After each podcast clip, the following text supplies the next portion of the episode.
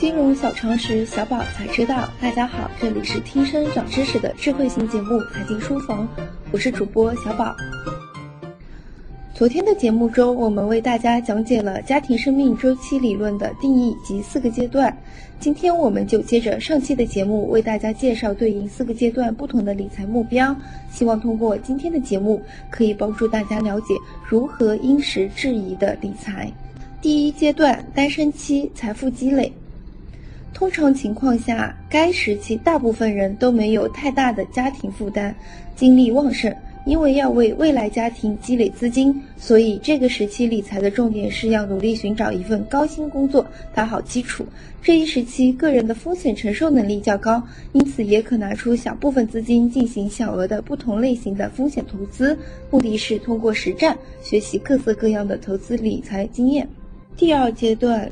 筑巢期财富增值，通常情况下，这个时期大部分家庭刚刚经历买车、买房及结婚等人生大事，因此消费支出较高，甚至还会出现负债的情况。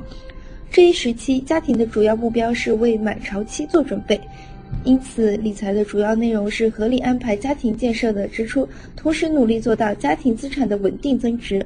如有能力，也需要适当进行投资，但鉴于此阶段。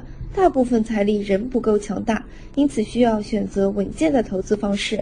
第三阶段满潮期子女教育，这一阶段大部分家庭的投资重心转移到子女教育，有关子女的教育费用和生活费用猛增，一般家庭的财务的负担通常比较繁重。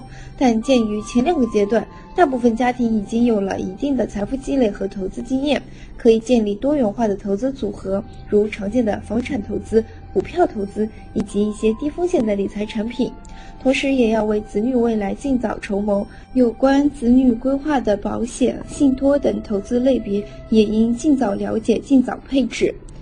第四阶段离巢期养老，通常情况下，在这一阶段，一个家庭支柱自身的工作能力、经济状况都达到顶峰状态，且已由盛转衰。但同时，其子女已完全自立，子女的财富在此时也开始迅速增长。大部分家庭在这个时期的理财目标就是安度晚年。在这个时期，家庭的投资和花费有必要更为保守，可以带来固定收入的资产应优先考虑。保本在这一时期是第一要务，最好不要再进行风险投资。同时，需要强调的是，养老规划应该贯穿于一个家庭生命的前三阶段，且越早规划越好。只有合理的规划好前三阶段，才能拥有一个幸福的老年生活。理财是伴随人一生的一项系统工程，一项合理的理财规划是给家庭及爱人最好的馈赠。因此，我们必须重视理财观念、理财技巧的使用。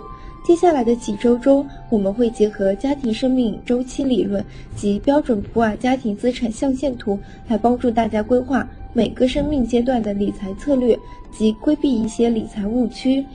因此，明天的节目中，我们将为大家从家庭生命周期理论的基础下，重温标准普尔家庭资产象限图的相关内容。敬请期待。自本周起，财经书房将推出全新专辑《精英销售实战分享节目·王者集结号》，本周六首播开启，请大家准时收听。即日起，大家可在微信中搜索全拼“金融理财峰会”，加入财经书房会员会，微信实时掌握节目动态。